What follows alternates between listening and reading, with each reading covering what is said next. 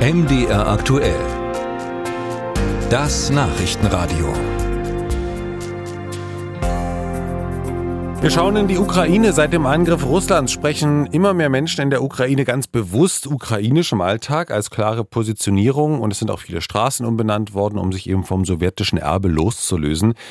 Aber es gibt durchaus unterschiedliche Meinungen zum Sprachgebrauch in der Ukraine, wo ja nach wie vor viele Menschen leben, deren Muttersprache nun mal Russisch ist. Peter Sawicki berichtet.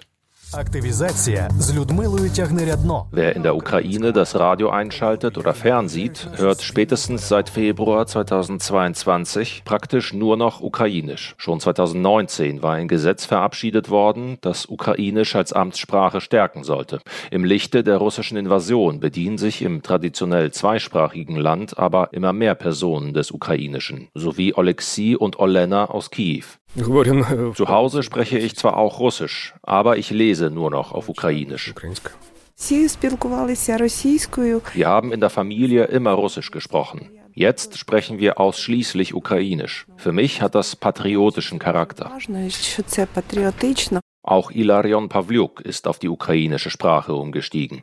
Pawliuk ist ein in der Ukraine bekannter Autor. Für ihn ist die Nutzung des Ukrainischen aber auch dienstlich bedingt. Er leitet die Pressestelle des Verteidigungsministeriums der Ukraine. Doch seine Hinwendung zur Hauptsprache seines Landes begann bereits in der Kindheit, die er teilweise in Russland verbracht hat. Als Kind war ich mir des Konzepts von Nationalität noch nicht bewusst. In Russland wurde mir dann gesagt, ich sei ein Chochol.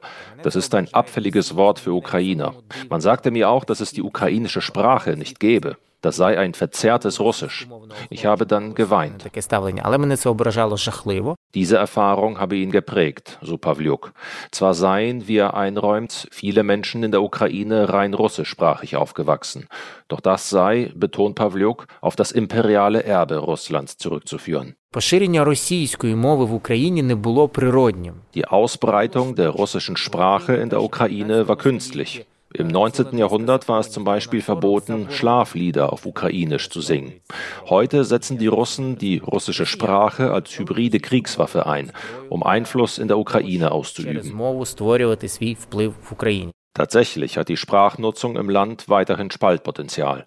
Ein extremes Beispiel ist Irina Farion. Die ultranationalistische Politikerin und Professorin der Linguistik aus Lviv hat sich kürzlich abfällig über russischsprachige ukrainische Soldaten geäußert. Ich kann sie nicht Ukrainer nennen, wenn sie nicht ukrainisch sprechen. Sollen sie sich doch Russen nennen. Wie dumm ist es, in der ukrainischen Armee zu kämpfen und Russisch zu sprechen.